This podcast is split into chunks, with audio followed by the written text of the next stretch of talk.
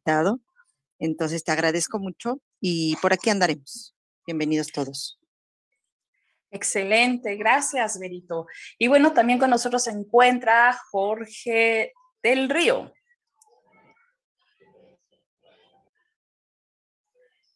Buenas noches, a, buenas noches a todas, a todos, eh, Berito, Sol, Tocayo, Miguel, eh, Charlie, que por ahí seguramente van a entrar después, Pedrito, señor Enciclopedia de Leyenda, buenas noches.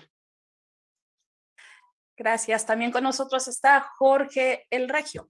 ¿Cómo estás? Muy buenas noches. Buenas noches, compañeros. Eh, con invitado de lujo que ojalá eh, los 22 seleccionados hoy en día del Tata Martino vean videos de él y le aprendan algo para que podamos pasar el quinto partido en Qatar. Excelente. También damos la bienvenida a Beto Garza. Hola Beto, ¿cómo estás? ¿Qué tal, Sol? Hola a todos, al público, buenas noches. Eh, también agradecidos con el invitadazo que tenemos. En unos minutos platicaremos con él. Y nada, aquí un poquito de frío en Monterrey y que todos estén muy bien. Saludos. Perfecto. Y el capitán Carisma también nos acompaña el día de hoy. Bienvenido. Hola, hola, ¿cómo están? Buenas, buenas noches. Esperando que sea una gran entrevista con, con el gran este personaje que tenemos aquí para entrevistarlo, ¿no? Así es, mi querido Beto.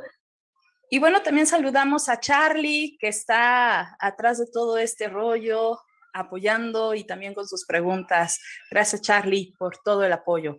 Y bueno, señores, pues sin más preámbulo, hoy nos vestimos de manteles largos, nos pusimos más guapos, porque nuestro invitado del día de hoy, híjole, para mí es un sueño que esté aquí.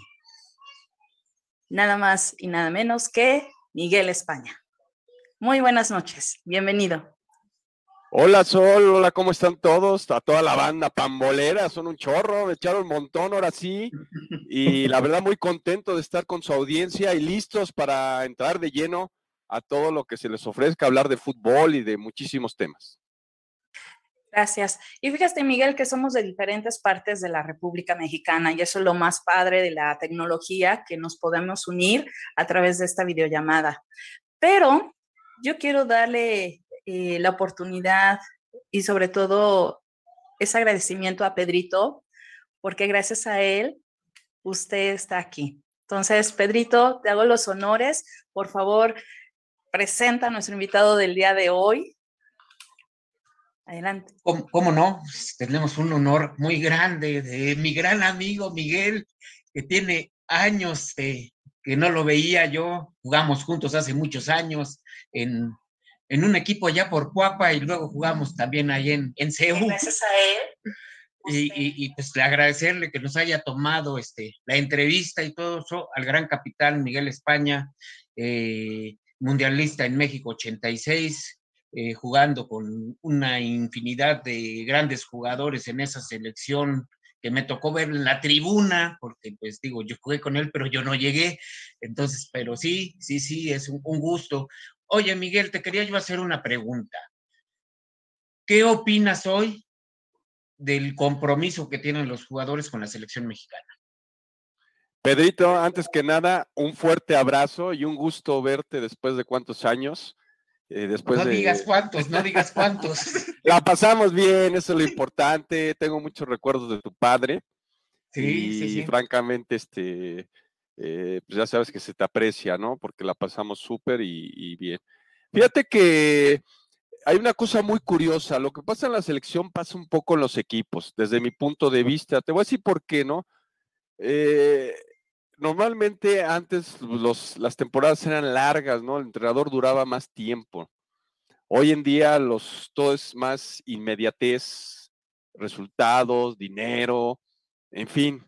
Y en esa dinámica, de repente el jugador entra eh, eh, en esa situación de, no sé si llamarla de conformidad o de, yo soy profesional, porque pues hay muchas que son verdaderamente profesionales, y muchas veces este, no tienen ese compromiso o esa empatía con el entrenador o con la misma institución.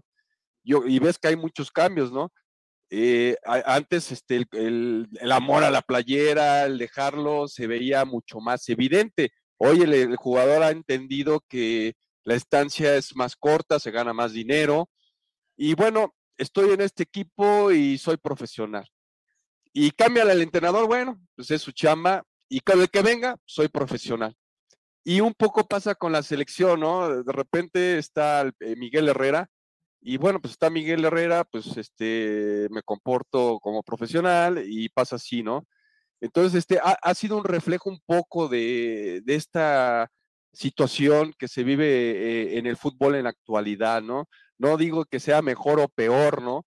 Pero sí encuentro eso. Todavía al final de mi carrera sentía eso, ¿no? De repente, este, oigan, vamos a, a veces escuchas algunas declaraciones, no, nos vamos a morir por el entrenador y por la institución y no pasa nada, ¿no?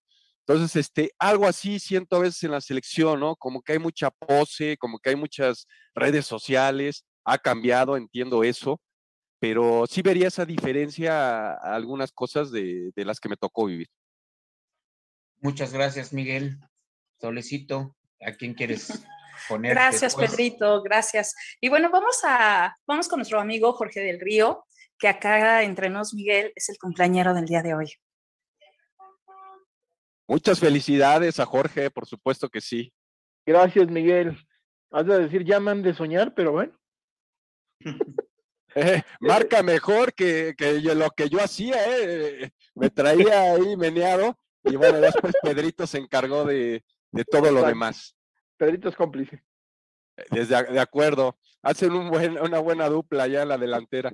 Gracias. Eh, querido Miguel, si no hubieras sido jugador profesional de fútbol y director técnico, ¿qué te hubiera gustado ser y por qué razones? Mira, yo siempre fui un buen estudiante, no era tampoco un estudiante modelo, porque pues tenías que repartir un poco lo que eran los deportes y el fútbol, pero sí me sentía responsable, ¿no? Es más, este, a lo mejor a Pedrito también le pasó, ¿no? Eh, la escuela era muy importante, ¿no? Y, mi padre me decía, mientras no dejes la escuela, pues tienes que estudiar, ¿no? Y no iba mal. Eh, siempre me llamó mucho la atención las carreras eh, de humanidades, también me, gustan los animales. Y, bueno, pues estudié pedagogía, no la terminé, la dejé trunca y he tomado muchos cursos, cursos, perdón, en ese tema y también de otros. Bueno, pues acabé la carrera de entrenador porque pues, si no, no podía haber dirigido. tengo mi cédula de, de agente de seguros, y me he preparado en otras áreas y tratando de superarme cada día. Correcto, Miguel, muchas gracias. Muy bien, vamos con Berito. Adelante, Berito. A ver, Miguel, tú tienes una gran trayectoria, trayectoria que bendito Dios ah, me tocó, me tocó ver y me tocó disfrutar mucho. Vi muchos partidos los cuales disfruté, obviamente, con mi papá aquí gritando y, y con mi hermano. Yo estaba muy pequeña, pero lo disfruté muchísimo, porque desde chiquita lo disfruto. Pero a ti en lo personal, ¿cuál de todos los partidos que jugaste te marcó y por qué te marcó? Pues mira, me quedaría con el quinto, el que nos da el quinto partido frente a Bulgaria, porque además creo que fue de los mejores partidos que, que jugó la selección. Eh, en ese mundial, creo que fue el mejor, el mejor partido que jugamos, y además con la cerecita del golazo de Manolito Negrete.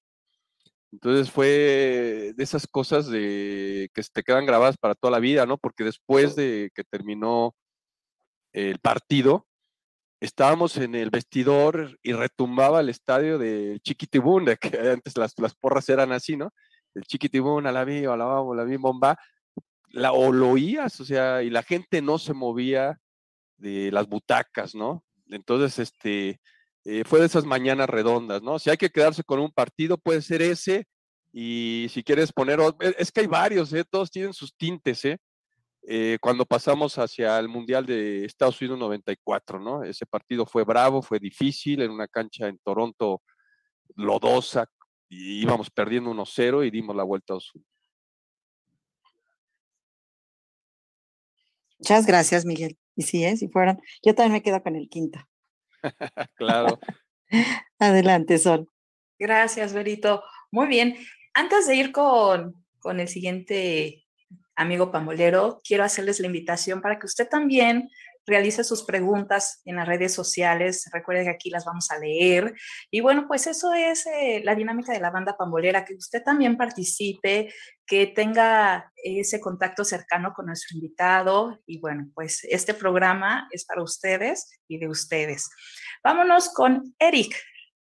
Adelante, Capitán Carisma. Gracias. Miguel, buenas noches. Un gusto tenerte aquí con nosotros. Buenas noches, de capitán a capitán de capitán a capitán. Eh, bueno, rápido, para que te haga una pregunta para que los demás puedan este, formularte la, su pregunta. Eh, ¿tú, crees, ¿Tú crees que sea necesario para Club Universidad voltear a ver eh, tal vez la iniciativa privada para invertir y regresar a, a esos lugares a universidad? E, en ciertos momentos da esa impresión y sí me quedaría tal vez por los tiempos de, tener una fuerza más grande económicamente para el equipo de Pumas. Hay muchas cláusulas que por ahí no, no lo han permitido, ¿no? Esa es la razón, ¿no? O eso es lo que yo tengo entendido. Eh, también volteas de repente a ver otros equipos, lo que están haciendo como Santos, como el equipo de Necaxa, que, bueno, ha tenido altibajos y Puebla es otro de los equipos que sin tanto presupuesto han de alguna manera llevado su proyecto. Yo, yo vería más el proyecto. Ahora Miguel ha, retomado eh, estas cosas. Yo creo que ha habido momentos donde el equipo debió de haber intentado mucho de lo que se hacía en antaño, ¿no? Eh, entiendo de que sí se necesitan esos recursos para cuando menos traer tres o cuatro jugadores realmente que, que hagan esa diferencia pero hoy se me hace que llegan muchos jugadores, eh, muchos no cumplen esas expectativas, incluso para Pumas, y lo hemos visto en estos años recientes, ¿no? Se te quedan en la memoria muy pocos jugadores que dices, oye, caray, este jugador este, dejó muchas cosas, ¿no? Entonces, este, eh, por ahí yo vería una mezcla, ¿no? Entonces vamos a ver qué pasa con Miguel Mejía Barón, él tiene la idea de retomar muchas cosas, pero yo sí creo que necesita una estructura, una columna vertebral para que tenga ese soporte esos jóvenes. muchas gracias, Miguel. Muy bien, vamos con Jorge González, el Regio. Adelante.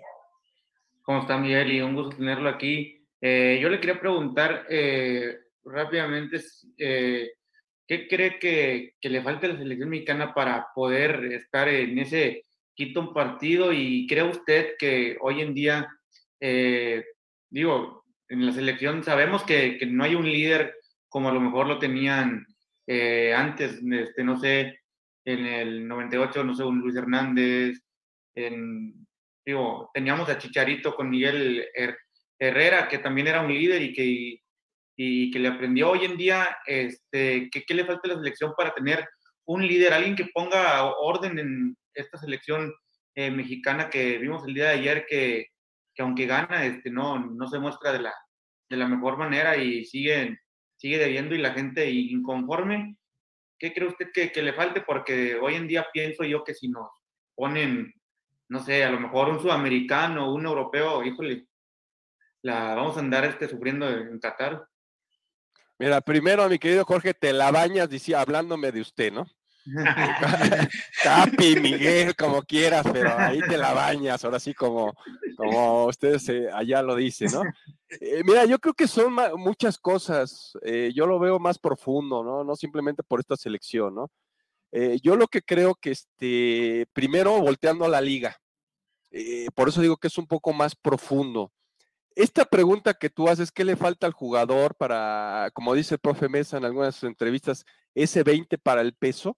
Me parece que no es de ahorita, sino si te vas a los años con, cuando dirigía Don Nacho y más atrás, eh, eh, eh, creo que te van a decir lo mismo. Mismo Bora decía al fútbol mexicano lo que le falta es sacar más jugadores, ser más exportador. Estados Unidos lo está haciendo, ¿no? Está buscando de alguna manera meter más jugadores y tener más nivel, ¿no? Hoy por hoy, lo mejor está en Europa. Antes era Europa para los europeos y América para los americanos. Ahora es todo para Europa, ¿no? Porque pues allá tienen la fuerza económica, tienen todo, ¿no?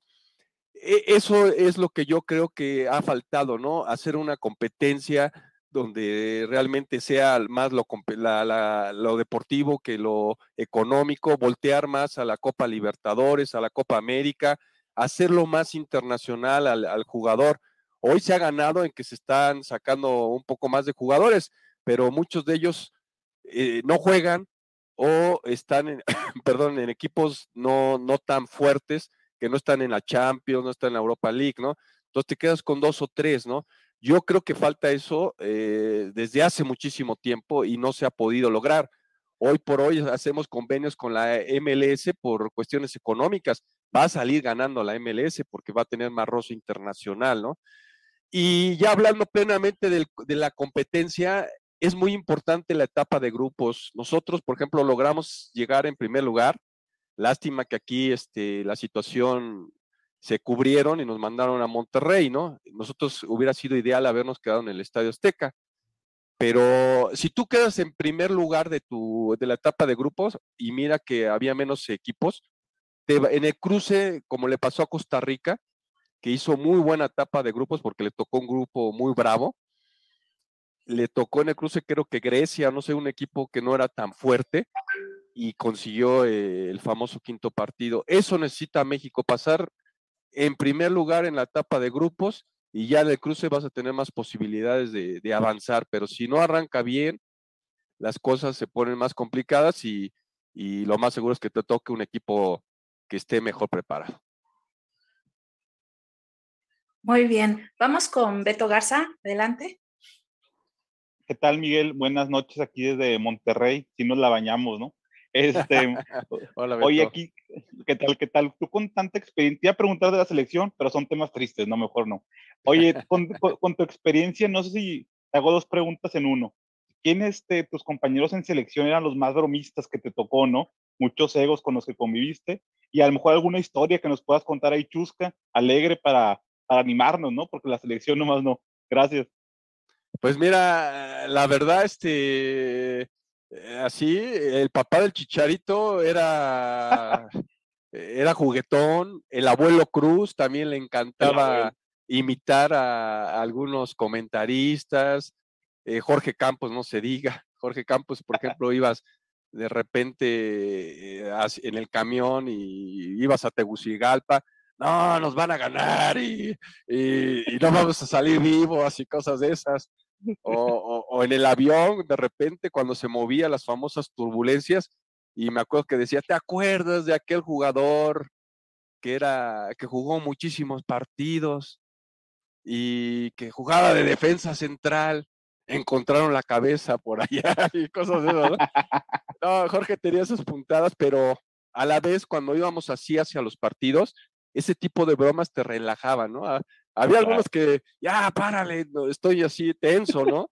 Pero sí, este, creo que Jorge tenía ese carisma, e, esa situación, y sí ayudaba, ayudaba en muchos de los momentos para que esas bromas, pues no lo tomamos tan en serio los partidos, ¿no? Que sí son en serio, ¿no? Claro, buenísimo. Oye, ¿y, alguien así más regañón que les tocaba de que ya cállate, Campos? No sé. Eh, Beto García espera más gruñón. Sí, este, ¿Era o este, es? E, es un poco, ¿no? Todavía. Pero él es serio, ¿no? Es secón y eso, pero es buena persona. Pero sí, eh, ya en la cancha también otro, el Tuca. El ah. Tuca también, bueno, pues lo han visto en la, cuando dirige, como, compañero.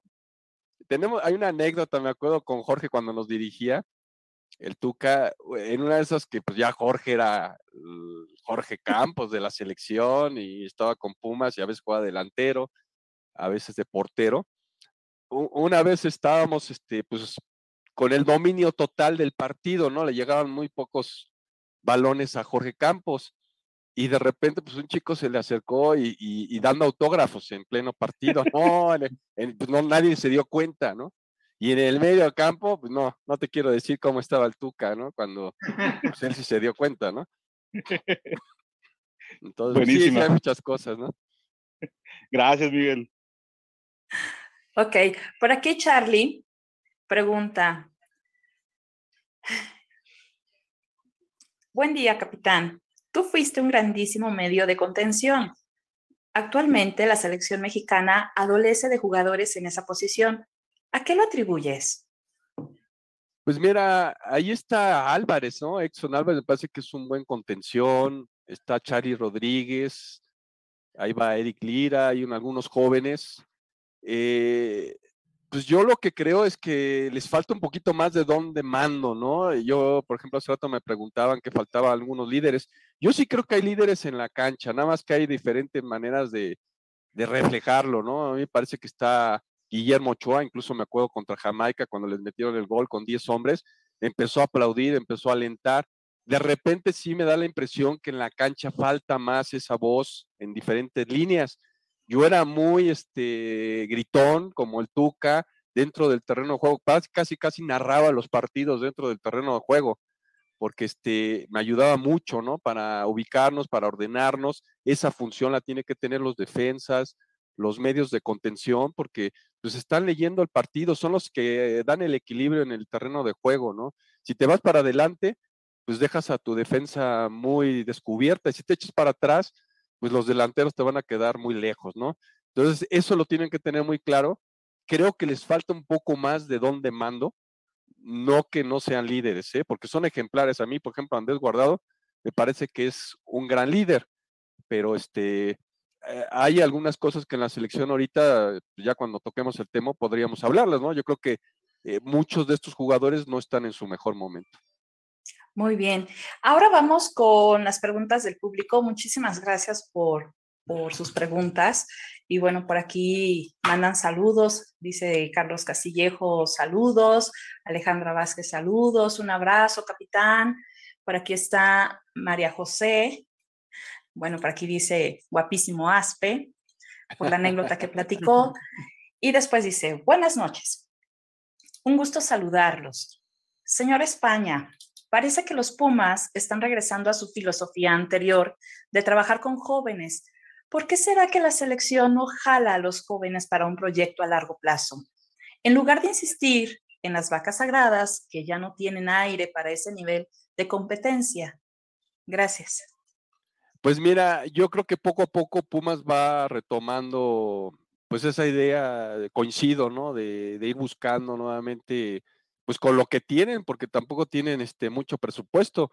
Yo me acuerdo del ingeniero Aguilar Álvarez y de repente, pues el entrenador que le tocaba y de repente le faltaba una, una posición y le decía eso, es lo que hay y te las tienes que arreglar y tienes que buscar trabajar y tienes que buscar que la gente de experiencia pues haga su papel, ¿no? Hoy Miguel Mejía Barón se ha dado cuenta de algunas cosas, al equipo le lo veo mejor físicamente. Eh, no quiere decir que estas primeras jornadas, pues ya lo hagamos campeón al equipo de Pumas, pero va bien. Eh, y con respecto a la selección, ese es el punto que tiene que hacer de reflexión el Tata, ¿no? El Tata tiene que ver eh, quién está en mejor nivel, cómo están los de acá, cómo están los de allá. A Osorio le pasó, Osorio hizo muy buena eliminatoria, se casó con los jugadores que estaban en Europa porque pues este en Europa por supuesto hay más nivel, ¿no? Pero no llegaron en su mejor nivel y eso es muy peligroso, ¿no? Entonces, yo creo que el Tata manejó muy buen sentido común durante año y medio, casi dos. El cierre del año pasado fue malo. Este tramo que llevamos de este año no ha sido lo mejor y tiene que buscar reactivar, ¿no? Los cambios han mandado un mensaje, ¿no? Cuando entra Laines, cuando entra Arteaga, que, que, ha jugado, eh, el mismo medio campo a veces como que se necesita un poquito más de intensidad para desgastar, sobre todo en casa, porque este, si no, eh, como visitante, por este, hay complicaciones, ¿no? lo vemos que los equipos buscan sacar provecho de todo. Muy bien. Nosotros vamos a una pausa. Los invitamos a que se queden. Y bueno, tenemos un mensaje que por aquí nos mandaron y vamos a, verlo. Nosotros vamos a una pausa y regresamos. Estamos en la banda. Buenas noches, Jorge del Río. Estas palabras son para desearte un muy feliz cumpleaños, que cumplas muchos años más en compañía de tus seres queridos. Te mando un fuerte abrazo y sabes que te quiero mucho. Cuídate mucho. Bye. Jorge del Río, hermano, compañero y amigo, pásatela muy, padre el día de hoy en tu cumpleaños. Que disfrutes este nuevo año que está llegando a tu vida y que sea teniendo salud, siendo un buen hombre y como siempre ha sido, auténtico, porque eso es lo que te identifica a ti como un, como un buen ser humano. Gracias por tu amistad, sabes que la valoro, sabes que la aprecio y que te estimo demasiado. Te mando un abrazo desde acá desde Monterrey y ya sabes que aquí andamos para lo que sea. Jorge, muchas felicidades en este tu día, que te la sigas pasando muy bien con, con tu familia. Muchas bendiciones y un abrazo de gol de tu amigo Charlie. Hola Jorge, muchas felicidades, que la pase súper bien. Un saludo de las Huilas 2.0. Este, que la pase súper, súper bien, que Dios te bendiga mucho, que lleguen muchas alegrías y muchos momentos de platicar de fútbol y de todo esto que, que nos encanta y apasiona a todos, ¿no? Un abrazote y muchas bendiciones. Hola Jorge, hoy es un día muy especial. Hoy celebramos tu cumpleaños y la vida nos pone personas muy lindas en nuestro andar y tú eres una de ellas en nuestra vida. Te agradecemos mucho esos sueños que has compartido con nosotros y lo que hemos crecido y avanzado contigo. Espero que la sigas pasando increíble y que este día haya estado lleno de muchas cosas padres, bonitas. Y bueno, te mando un abrazo desde aquí, un besote y lo mejor para este nuevo inicio de Vuelta al Sol. Se te quiere. Happy birthday. Muchas felicidades, Jorge. Hoy le doy gracias a la vida por tu vida. Agradezco a la vida por esta hermosa coincidencia y poder conocernos y trabajar juntos. Es para mí un enorme honor el poder dirigir estas palabras, breves pero con mucho cariño. Deseo que esta nueva vuelta del sol venga cargada de mucho éxito, pero también de mucha sabiduría, para que puedas enfrentar cada obstáculo de manera avante y extraordinaria. Te quiero muchísimo y hoy celebro tu vida. Muchas felicidades. Abrazo grande. ¿Qué hubo, mi George? Aquí mandándote una felicitación muy afectuosa y espero que te la pases de lujo en compañía de tus seres queridos. Que sean muchos años más, mi hermano. Abrazo. ¿Qué tal, mi estimado Jorge del Río? Pues felicitaciones en tu cumpleaños. Te deseamos lo mejor en este 2022. ¿Cuántos cumples? ¿34, 35? Por ahí, ¿no? Te deseo lo mejor para ti en este 2022. Que todos tus deseos se cumplan. Y esta vuelta al sol te traiga cosas muy buenas, has conseguido mucho y te agradezco tu amistad y también un agradecimiento muy especial porque gracias a ti entré a un proyecto en el cual me mantengo, pero si no fuera por ti no estaría ahí porque gracias a ti conocí a personas por las cuales eh, pude quedarme y tú me presentaste. Gracias, mi estimado George. Pásale bien, ya no te enojes tanto y no defiendas tanto a la América.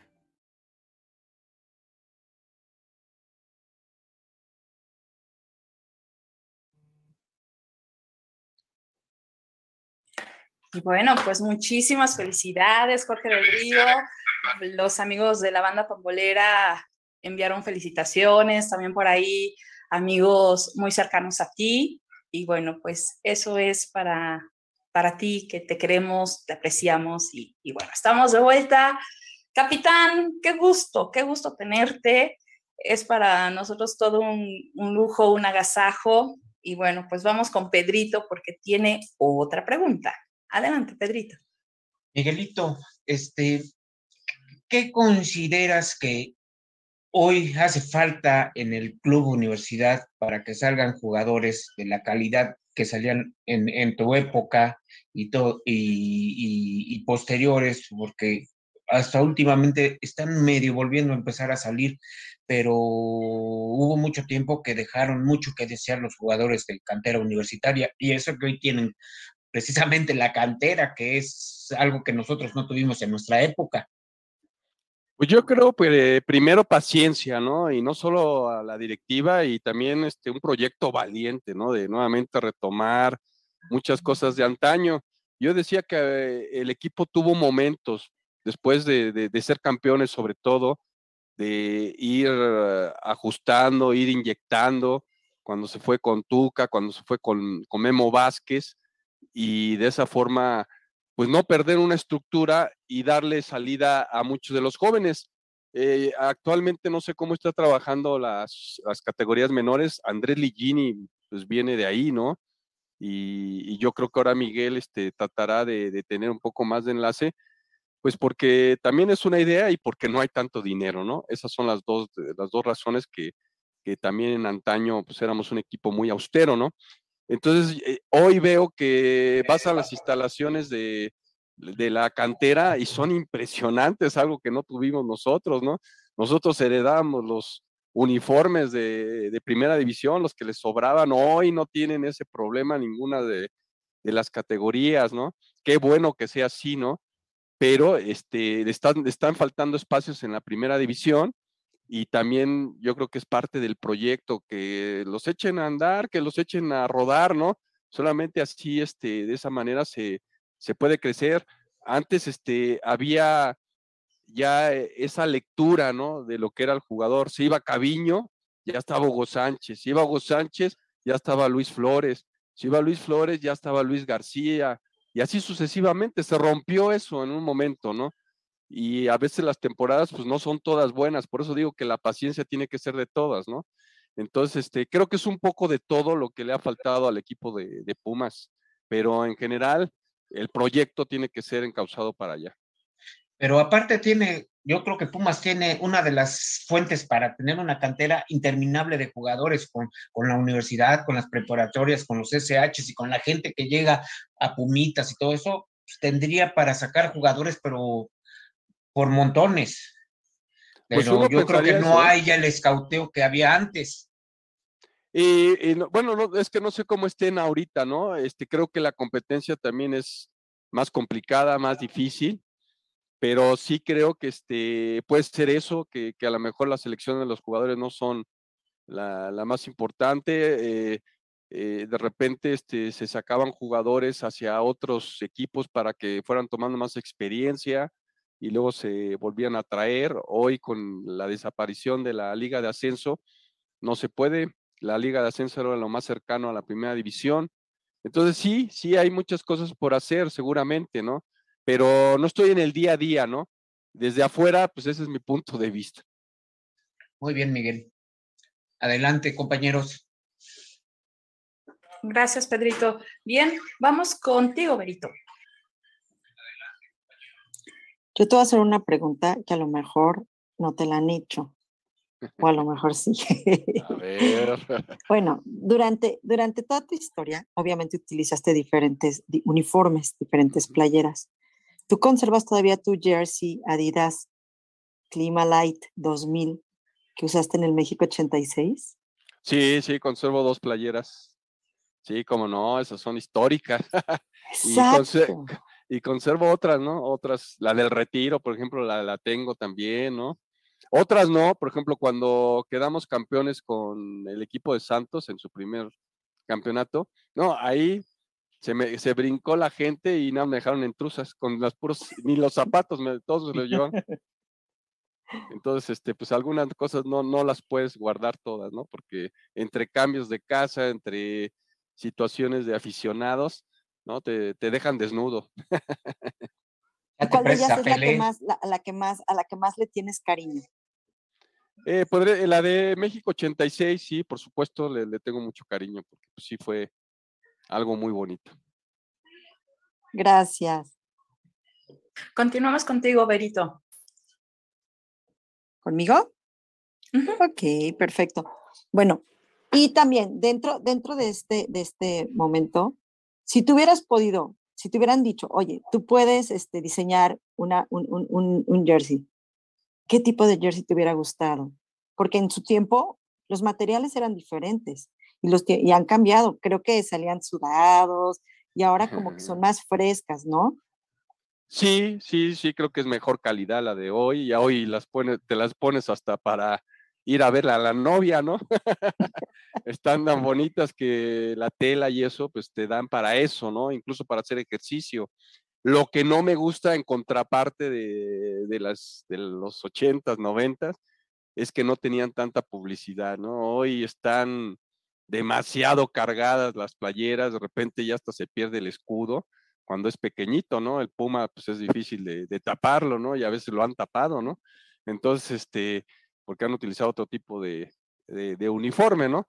Pero este, eh, sí me quedaría con eso, ¿no? O sea, haría una combinación o hasta una playera especial, nada más sin marcas, ¿no? Porque aunque de alguna manera este, la gente pues tiene esa referencia, no, la quiero igualita como la que trae el, que la trae ahorita en primera división, ¿no? Y trae muchos, muchos anuncios y muchas este, empresas en su, en su, en su playera. Yo me quedaría con las sin marcas, ¿no? Las austeras.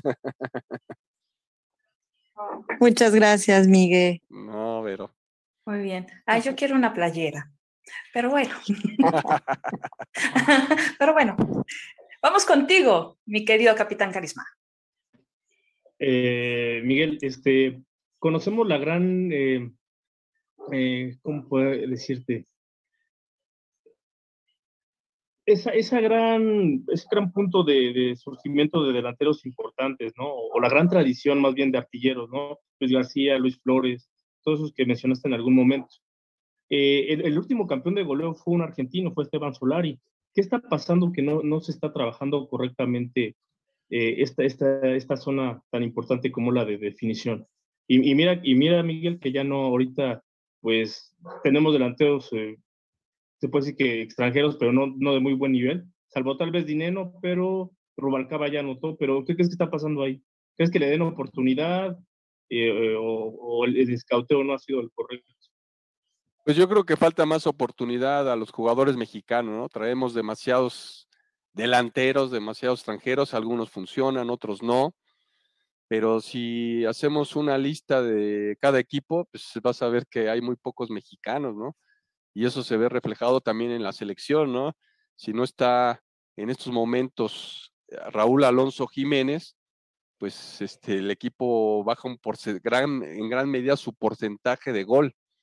Entonces, este, eh, sí creo que es eso, ¿no? Y no solamente de los delanteros, podríamos ir a muchas posiciones y nos está costando trabajo ya tenerlas, porque no hay filtros, porque pues al entrenador al tener poco tiempo eh, por el, formato de competencia, eh, se va con jugadores de más experiencia. Es lógico, hacer un jugador te va a costar y te va a llevar a lo mejor 5 o 10 partidos.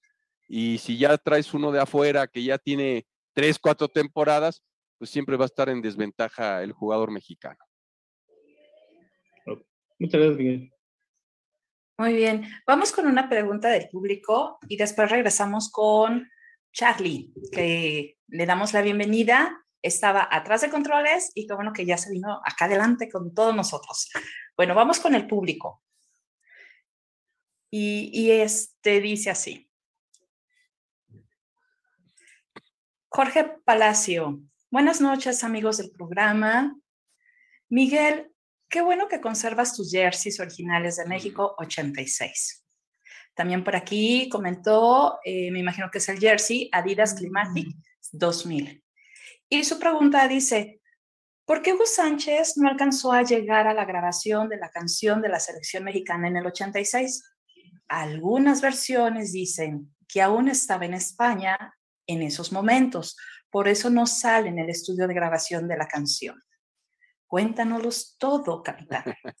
bueno, saludos a todos los que están escribiendo, les mando un fuerte abrazo, eh, que sigan eh, participando. Y mira, no, no, no hubo ningún problema, fue simplemente por situaciones de actividad, ¿no?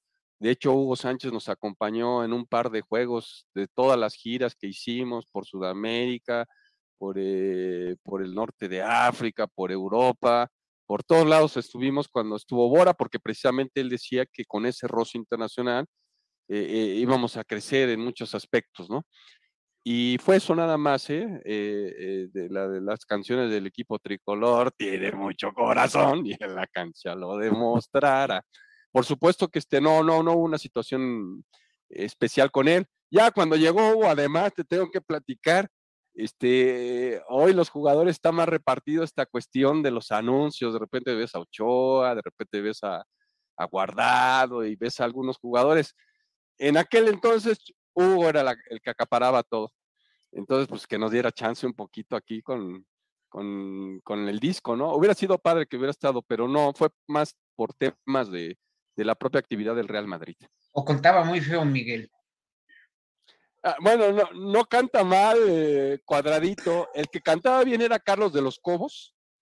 Él sí cantaba bien. Manolito Negretes también cuadradito.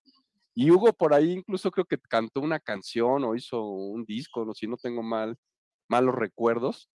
Y este, y pues algo, ah, no, no, no tiene tan mala voz, pero no, no estamos para esos trotes, ¿no? Perfecto. Tenemos por aquí también a Luis Tapia, que dice, una pregunta para Miguel España. Esta selección del 86 y la del 93, ¿cuál fue la mejor de la historia. Saludos desde Illinois, Estados Unidos. Es Jorge Tapia, ¿no? dijiste? Luis Tapia. Ah, Luis Tapia, un saludo hasta allá. Y mira, las dos tenían sus características. La selección del 86 me parece que se defendía mejor. Recibió la de, la de las selecciones que ha recibido menos goles en la historia. También se defendía muy bien al balón parado. De hecho, casi todos nuestros goles eh, los hicimos al revés, los hicimos a balón parado. Y la selección del 93-94, eh, esa selección tenía muy buena posesión de pelota, eh, tenía otras características, ¿no? Ya ahí ya se, es por gustos, ¿no? La otra metía mucho la, el pressing, la del 86, era muy incómoda, no dejaba jugar, eh, pero nos faltaba tal vez un poquito más de despliegue hacia adelante. La del 93 tenía un poquito más de eso, pero no era tan aguerrida como la del 86. Entonces, es un balance y ya es de gustos al final de cuentas. Muy bien. Ahora sí vamos contigo, Charlie. Bienvenido, querido amigo Pambolero. Amigos, buenas noches. Miguel, eh, muy buenas noches. Eh, crecí viendo un fútbol mexicano donde tú destacabas en, en la media de contención, donde fuiste parte importante de la, de la selección mexicana, eh, sobre todo inicios de los 90. Y, tengo dos, preguntas básicas. La primera, ¿hubo algún jugador en el cuadro universitario, en, Pumas, del cual hayas aprendido para formarte en esa posición? ¿Algún mentor, alguien que te diera consejos en la cancha? ¿Y cuál fue el jugador más complicado que te tocó marcar o que sentías que venía y, de plano te iba a regatear y, te dejaba sin opciones? Hola Charlie, ¿cómo estás? Mira, sí, sí le aprendí a varios de los de los que ya estaban consagrados, ¿no? Uno de ellos, el Tuca Ferretti, por ejemplo, el Tuca Ferretti ve muchos aspectos técnicos, es muy detallista y él me corrigió algunas cosas y escuché y los practiqué y efectivamente me ayudaron en mi carrera futbolística. Otro compañero, Mauricio Peña, Mauricio Peña, que en paz descanse, pues él jugaba justamente de contención, a pesar de, que no era muy alto, era muy buen cabeceador, era un tiempista, y, fui de alguna manera también este, viendo ¿no? los, los manejos, ¿no? Pablo Luna también, a la hora de tener el don de mando, desde el pata bendita que me tocó eh, justo cuando ya empezaba y cuando se retira, ¿no? Eh, la manera de golpear el balón, cosas, no, no, no tenía la capacidad de él, ¿no? Porque era, e, era todo un deleite verles pegarle a la pelota desde media cancha a él y al Tuca, a Olaf Heredia.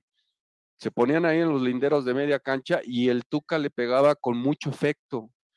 Y el, y el pata le pegaba seco porque además su pie es más pequeño, ¿no? Entonces sí, sí de ellos este, aprendí muchas cosas y, no dejas de aprender, ¿eh? No dejas de aprender eh, hasta los últimos partidos que, me tocó ya para retirarme, ¿no?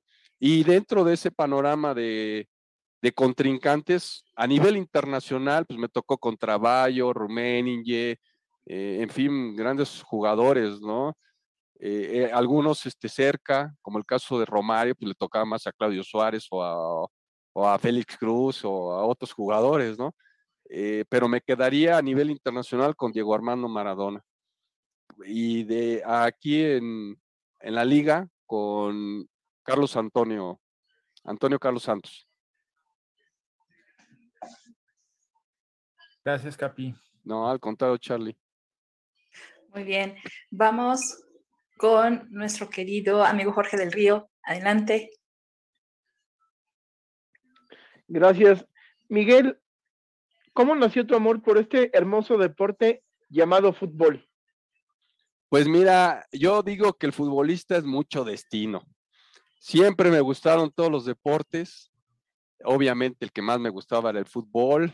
La dinámica de, nosotros, Pedro no, no me dejará mentir, era otra cosa, no jugabas en, en la calle, en la escuela, coladeritas, a veces me jugaba hasta tres, cuatro partidos cada fin de semana y eso te, te ayudaba a ir creciendo, a ir manejando los tiempos y, se fue abriendo la posibilidad hasta que pues este, jugamos con, con Pedrito, estuvimos este, eh, primero en la Escuela de la América, yo fui por invitación de Héctor García, teníamos un bonito equipo, se hizo una selección, después eh, me invitaron a, categorías menores, ahí con el Pichojo Pérez, y de repente apareció una invitación con Hugo Hernández, eh, que fue mucho tiempo auxiliar de, del Tuca Ferretti, y él fue el que me invitó a probarme, fui, incluso les dije a varios que fueran, fui el único que me presenté, fui, me probé y me quedé, y a partir de ahí empecé a subir categorías y a, hacer este,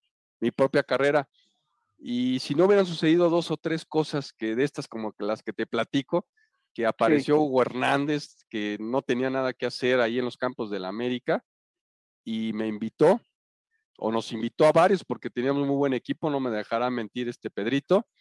Así es, este, así es. Porque estaba Hugo Hernández, un tipazo, un tipazo también, porque ya ves que estaba con el profe Mancilla. sí, Mancilla. Bueno, nos tocó este el Pichojos Pérez y, este el Cocodrilo Valdés. Y el eh, Roberto, el monito. El monito Rodríguez, sí, sí, sí, y, Galo Galvanera. También, y ahí, este, bueno, pues vino la invitación y dije, pues aquí soy. Y yo, tú te fuiste, yo me fui un poquitito después y, ya nos volvimos a encontrar en CEU. Así es, así, y así, así se dio la, carrera, mi querido Jorge, un poco azarosa. No, una gran experiencia en el tema futbolístico, en el ámbito futbolístico, todos los, por los equipos que pasaste, ha de haber sido una experiencia inolvidable para ti. Eh, pero también ahorita que hablabas la América, hay un jugador que era, familia, que era familiar mío, no sé si te suena el apellido Arrieta. Arrieta, sí. Sí, ah, pues claro. es, mi tío, él, es mi tío abuelo. Ah, mira, pues ya, ya, ya me estás contando los años, mi querido Jorge. No, es que como mencionaban en América, yo quería hacer mención que uno de mis, un tío abuelo mío jugó en el, jugó en el América. Por ah, eso muy bien. el amor saludas mucho. Ah, le vas a la América, aparte de todo, mi querido Jorge. Así es. Por eso yo te dije, Miguel, al principio, nos conocemos hace muchos años, ¿no? Dije, ¿cuántos? Lo hace muchos años.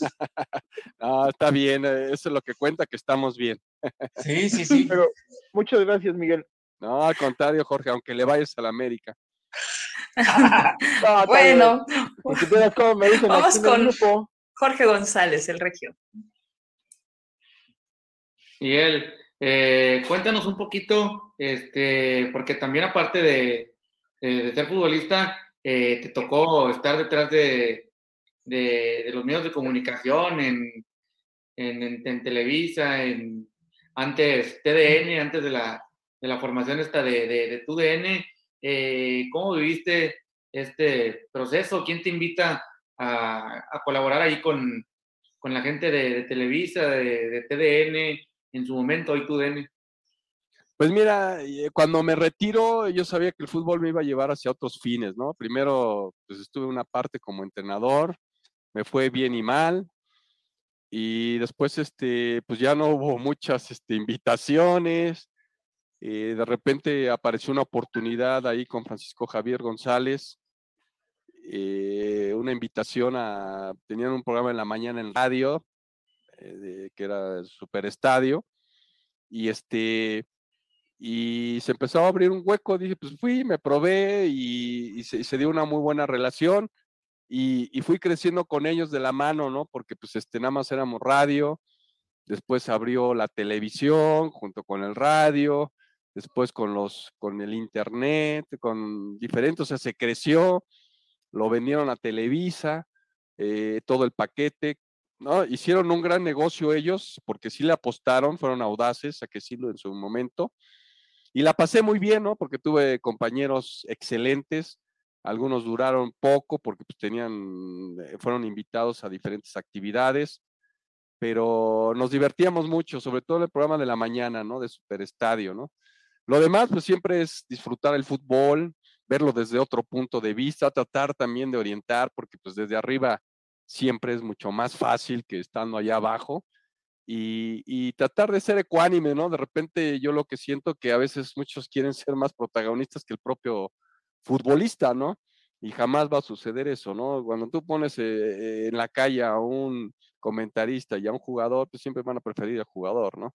Entonces, este, pues la viví bien, me pasé bien y ya después, bueno, pues vino Univisión, tenía su staff y, bueno, ya después tuvimos que salir muchos por esas condiciones y, la situación de la pandemia no ha ayudado a, retomar muchas cosas de, los medios, porque los medios han sufrido mucho, el mismo fútbol ha sufrido mucho con todo esto de la pandemia. Sí, de, demasiado, de hecho, eh, me tocó aquí en, en Monterrey yo, yo colaboraba en una estación de radio y fíjate que igual, igual que tú, lo de la pandemia, híjole, no ayudó nada. Sí, no hay patrocinios, este, no, no, no se apuesta mucho a los programas, ni abiertos. Ahora está también mucha competencia, eh, como ustedes, ¿no? Que, lo, que está muy agradable su programa. Entonces, este, pues se abren muchos espacios, entonces tienes que repartir y, ya la gente, pues los, los que van haciendo con la computadora, todos los, los millennials o los X o los todos los ya, este, están este, en esas condiciones, ya no ven televisión, es la realidad, ¿no? Sí, claro. Te agradezco, Miguel. Sol. Muy bien. Vamos con las dos últimas preguntas. Vamos primero con Beto Garza y después con el capitán. Adelante, Beto. Gracias, Sol. Oye, Miguel, este, me informé por ahí que te tocó marcar a Maradona, ¿no? Creo que fue un partido Pumas contra el Napoli. ¿Qué tal la experiencia de marcar al mejor jugador, en mi opinión, de toda la historia, ¿no? ¿Cómo estuvo? Pues muy padre, ¿no? Porque fue un mini torneo allá en Estados Unidos. Jugamos dos partidos, uno en Los Ángeles, otro en San José. Y la cosa se puso muy brava porque traían a Gentile y traían a Careca y se armaban los cocolazos con todo.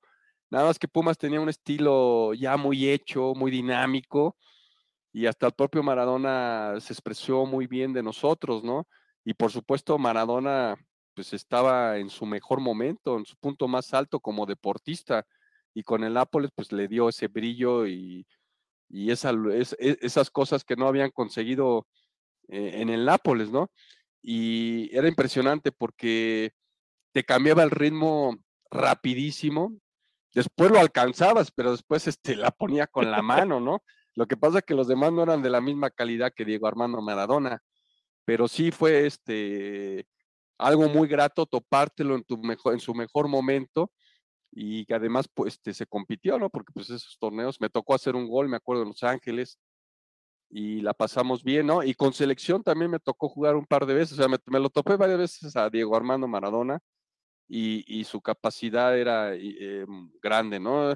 Un poco como el Pony Ruiz con ese arranque, con esa explosividad y con una técnica buena, ¿no? Porque además, este, eh, le arribábamos con todo, pues porque pues, no lo podíamos parar, te dejaba, no, es que tenía un quiebre tremendo, ¿no? O sea, hacía el, el, corte muy, muy fácilmente con las dos piernas, con los dos perfiles, y tenía dos troncos de piernas, ¿no? O sea, le, le, le, pues, tratabas de llegar y aguantaba y la volvía a pedir y, pasaban todas las pelotas por él, él se las ingeniaba. Con ese arranconcito de, medio metro, alcanzaban a dársela y ya con la pelota era muy difícil de marcar, pero, pero era un jugador. Pues sí, yo lo, viví, digo, este, jugadoras, a diferencia de otros que, que por ahí ya mencioné.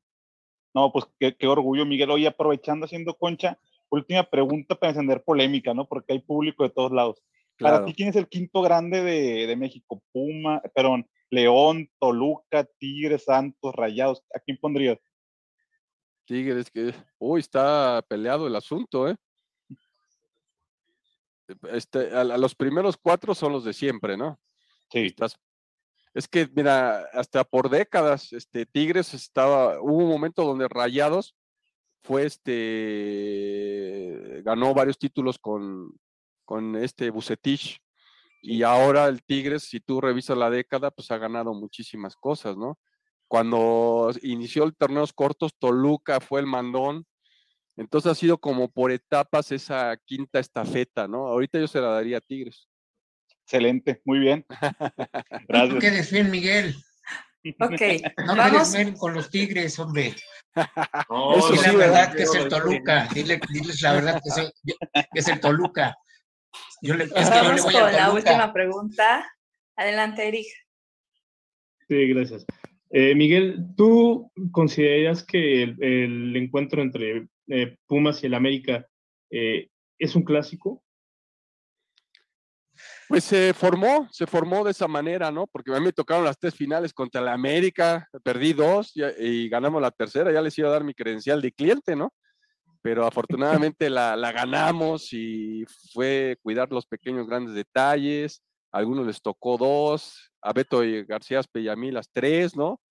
Entonces, este, claro. ahí se creó esa rivalidad en todos los sentidos. Antes era más antagónica, porque eran dos televisoras las, este, las que transmitían, eran diferentes. Eh, el concepto social también representaban, porque nosotros éramos un equipo pues, prácticamente universitario, salido de la cantera, austero totalmente, y, y, al revés, el otro era el malo de la película, el equipo bien económicamente, pues les decían los millonetas de la América en, en, ciertos momentos porque eran capaces de traer a, a grandes jugadores. Entonces, Dirceu, acuérdate. A Dirceu nos tocó, ¿no? ¿Te sí, acuerdas sí, que, sí. que no, no, no, no se adaptó y que le daban sandías en vez de balones, ¿no? Sí, decían que le estaban balones y le regresaban sandías, decía. Sí, me acuerdo, y me acuerdo cuando fui, me tocó su, una despedida aquí en el Guadalajara, en Guadalajara y justo le, al final le, dieron sus sandías. Sí, sí, sí, Como cierto. detalle. Sí. Y este, oye, oye, Miguel, ese comentario que dice de este, el capitán Carisma, de, de, ¿te acuerdas cuando hubo una bronca entre la reserva profesional y la especial que nos agarramos y que el doctor Octavio Rivas nos metió una calabaceada de aquellas que nos dijo, cabrones, si se vuelven a pelear entre nosotros, los vamos a correr a todos. Si es contra el América, no les digo nada. Desde esa época ya había, eh, había un pique terrible, ¿sí te acuerdas, no, Miguel? Sí, ahí en sí, la Casa sí. Club, allá en, en, Revolución. Sí, es que había más pique entre las dos reservas que a veces con los rivales, ¿no? Que pasaba un poquito con América y Necaxa, ¿no? A veces de repente entre ellos, este, porque los que no estaban en América parecía como que los, los, lo que sobraba se lo mandaban al Necaxa, ¿no? Y entonces había esa revancha y ese pique, ¿no? Y, ahí creció, ahí por eso este, yo lo veo así, ¿no? Que me tocó la época más antagónica y ahora lo veo más reflejado en las tribunas que a veces en la cancha, ¿no? Porque pues muchos jugadores llegan y pues no desconocen un poco, tal vez los que vienen de abajo no, los que vienen de categorías menores pues ya crecen medio marcados con esa historia que de alguna manera me tocó. Oye, oye Miguel, rápido, una, una Ok, pregunta. ok. Rápido, rápido.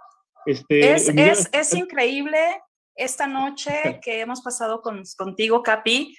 Nosotros queremos decirte que esta es tu casa, queremos hacerte la invitación para otra entrevista porque déjame decirte, hora 20, la verdad es que platicamos bien poquito y nos quedamos con muchas ganas de más.